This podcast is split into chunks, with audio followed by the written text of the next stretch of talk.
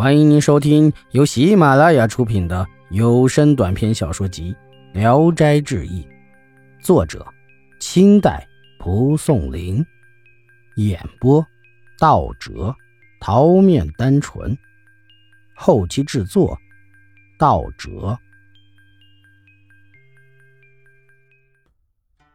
彭海秋，莱州有一个秀才叫彭浩谷。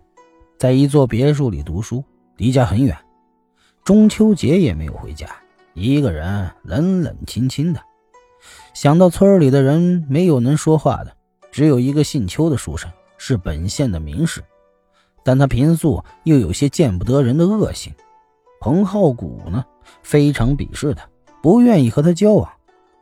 圆月升上天空，彭浩谷更加感到无聊，迫不得已。只得写了封请柬，让仆人去请了秋生。过了不久，秋生来了，二人赏月饮酒，忽听到有叩门的声音。童仆答应着就出去开了大门，只见是一个陌生的书生要拜见主人。彭浩谷离席，将客人请了进来，互相一揖，然后围着桌子就坐下了。彭浩谷便询问起客人的家乡住处。客人说：“我是广陵人，与你同姓，字海秋。值此佳节良宵，我一个人闷在旅店里，太冷清了。听说您高雅健谈，所以不请自来了。”看他虽是布衣，却很整洁，谈笑风雅。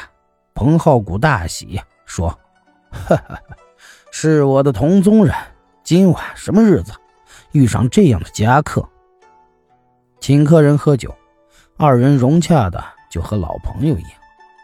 看彭海秋的意思，似乎十分鄙视那秋生。秋生每次巴结的想和他攀谈，他都傲慢的不大搭理。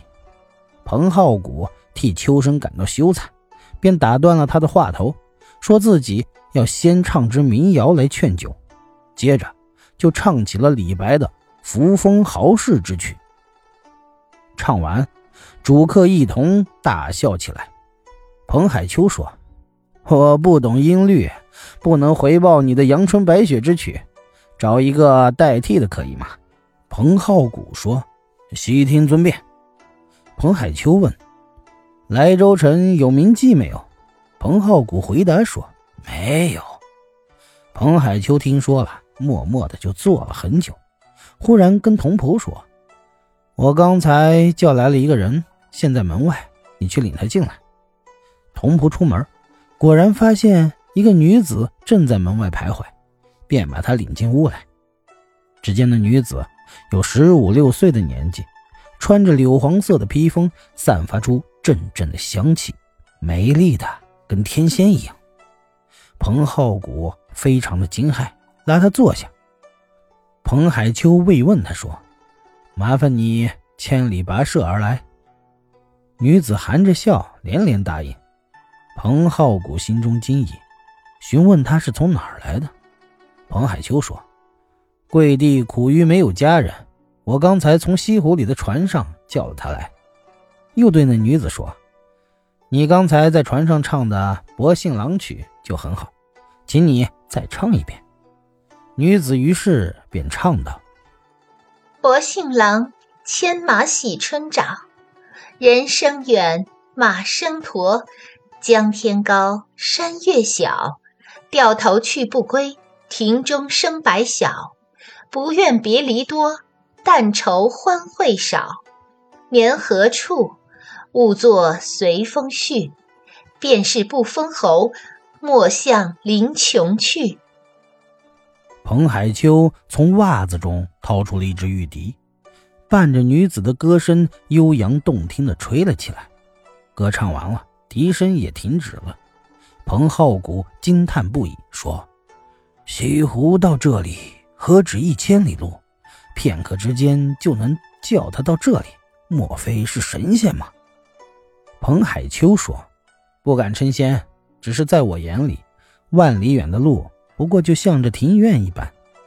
今晚西湖的风月比平时更美。”不可不去游览游览，能跟我一起去吗？彭浩古有心想要看看他的奇异本领，便答应了，说：“哎呀，太有幸了。”彭海秋又问：“愿意乘船还是骑马？”彭浩古想，还是坐船安逸，回答说：“嗯，愿乘船。”彭海秋说：“在这里叫船太远，天河中应该有摆渡的。”便高高的扬起一只手，向空中招呼道：“船来，船来！我们要去西湖，不吝惜船钱。”不一会儿，只见一只彩船从空中飘飘落下，船四周缠绕着团团的烟云。几个人一起登上去，见船上一人手持短桨，桨尾密密地排列着长长的鸟鳞。形状像羽毛扇，摇起桨，只觉得清风习习。彩船渐渐上升，直入云霄，然后又往南飞去，快的跟离弦的箭一样。过了一刻功夫，只觉得彩船落到了水中，只听船外笙歌管弦，一片嘈杂。出船舱一望，见明亮的月光荡漾在烟波缭绕的水面上。数不清的游船正荡来游去，船家停下船桨，任彩船自由行驶。彭浩古仔细一看，果然是西湖。这时，彭海秋去船舱后取出些美酒佳肴，大家欢快地对喝起来。不一会儿，有只楼船渐渐驶近，依傍着彩船并行。彭浩古隔着楼船的窗子往里一看。里面有两三个人正在笑闹着下围棋。彭海秋举起一杯酒，对那女子说：“用这杯酒为你送行吧。”女子喝酒的时候，彭浩古对她恋恋不舍，唯恐她立即走了，暗暗地踢了踢她的脚。女子秋波一转，默默送情。彭浩古更加的动心，请求约定再见之期。女子说。如你喜爱我，只要打听娟娘的名字，没有不知道的。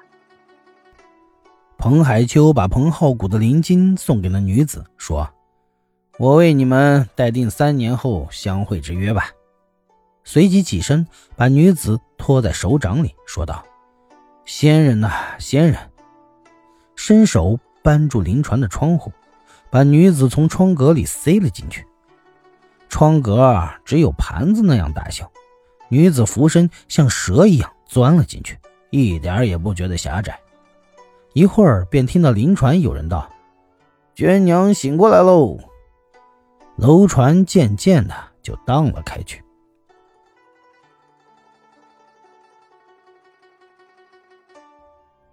本集演播到此结束，谢谢大家的收听，喜欢请点赞评论。订阅一下。